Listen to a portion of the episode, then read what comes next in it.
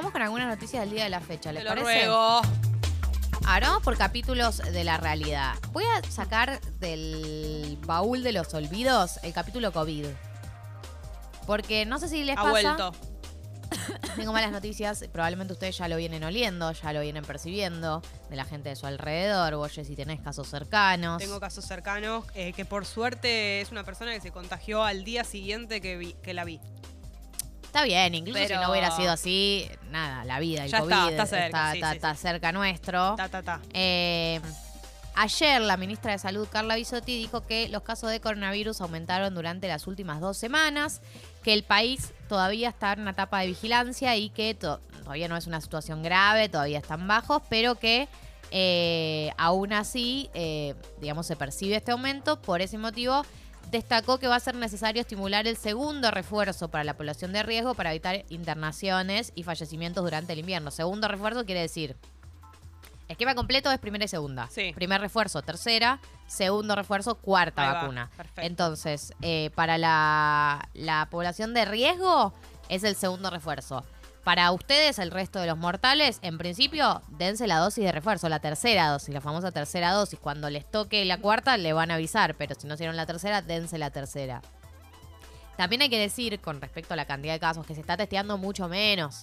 Entonces tampoco es que el gobierno ni tiene ni busca tener la precisión en cuanto a la cantidad de casos que tenía en el pasado. Me parece que, eh, por lo que tengo entendido de cómo se empieza a analizar el coronavirus en estos nuevos tiempos donde ya está un poco más incorporado, se empieza a mirar mucho más las internaciones y los fallecimientos y no tanto la cantidad de casos. O sea, obviamente si te suben las internaciones y los fallecimientos es un parámetro de que hay una cantidad de casos muy alta, pero se está testeando menos, porque no se busca Sí. saber cuánta gente tiene COVID, porque es como, bueno, sí, la gente va a tener COVID, tiene, tuvo, tendrá, sino más bien, bueno, cuánto eh, de ese porcentaje eh, está derivando en internaciones o fallecimientos y por eso también hablando de eh, las vacunas y la dosis de refuerzo y las dosis que le falte a la que le, a quien le falte la que le falte. Eso por el lado COVID.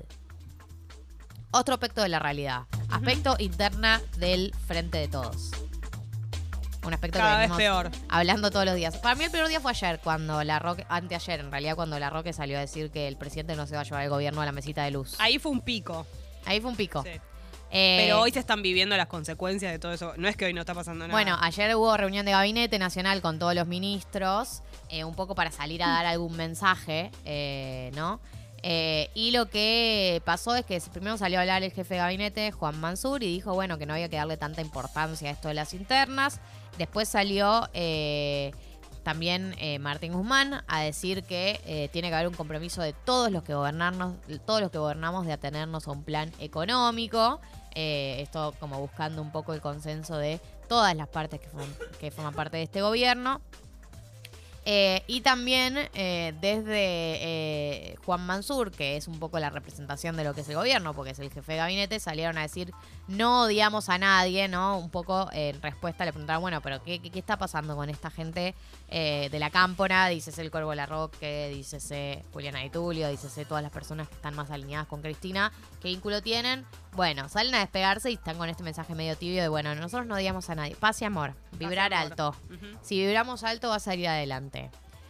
Tercer punto, tema paritarias, ¿no? Eh, yo cuento esta paritaria, pero no porque a ninguno de nosotros nos afecte, ni, por- ni porque sea un parámetro para ninguno de nosotros, solo para que entiendan también qué números están manejando los gremios que tienen poder de negociación.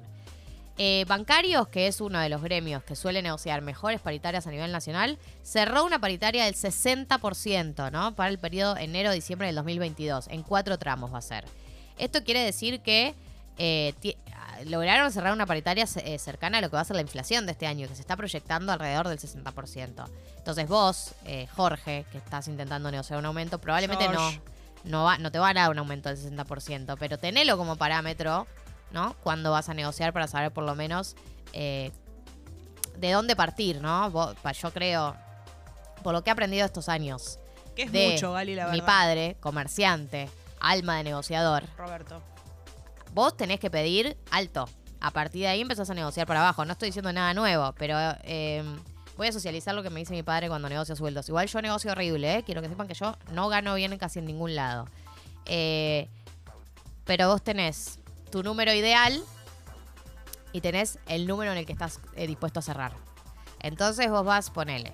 eh, mi número ideal es 120, Qué no, lindo. 150, pero estoy dispuesto a cerrar en 100. Que es un Vos vas- secretito que no se es lo un secreto decís. que vos no le decís Claro. a tu empleador. Bien. Vos vas con 150.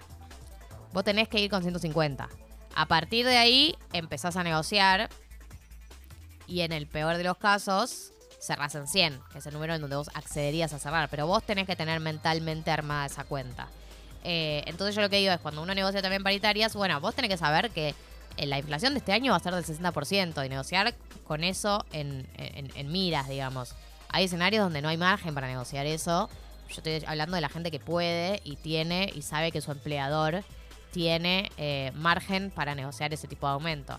Eh, y también porque le- le- esto, estos gremios tan grandes de alguna manera fijan el norte de lo, de lo que uno le gustaría negociar. Último punto sobre la agenda del día de la fecha. Sí. Eh, oficialismo y oposición acordaron y hoy va a haber una sola sesión en diputados a partir de las once y media de la mañana. Y el tema a tratarse. ¿Para que me ahogo? El tema a tratarse es el siguiente. Tomen agüita. Sí, tomen agüita. Eso es muy importante. Y té, en mi Que caso. tomen agüita. El tema a tratarse va a ser la propuesta de Juntos por el Cambio de, reformar el sistema electoral, que es eh, esta propuesta de la que está- estuvieron hablando toda la semana de la boleta única. Por ahora los otros proyectos eh, propuestos no tienen dictamen en comisión y por lo tanto necesitan dos tercios de diputados para que se trate, un número difícil. Después de mm, tema boleta única se va a tratar los proyectos de la nueva ley de HIV, que es una ley recontra importante porque la ley anterior es de los 90, es súper vieja y necesita una actualización y una mirada más eh, integral de lo que es el HIV y también otras enfermedades de transmisión sexual. También se va a tratar la ley de cannabis medicinal y cáñamo industrial y la prórroga del régimen de incentivos a la construcción. Eso es la agenda de hoy.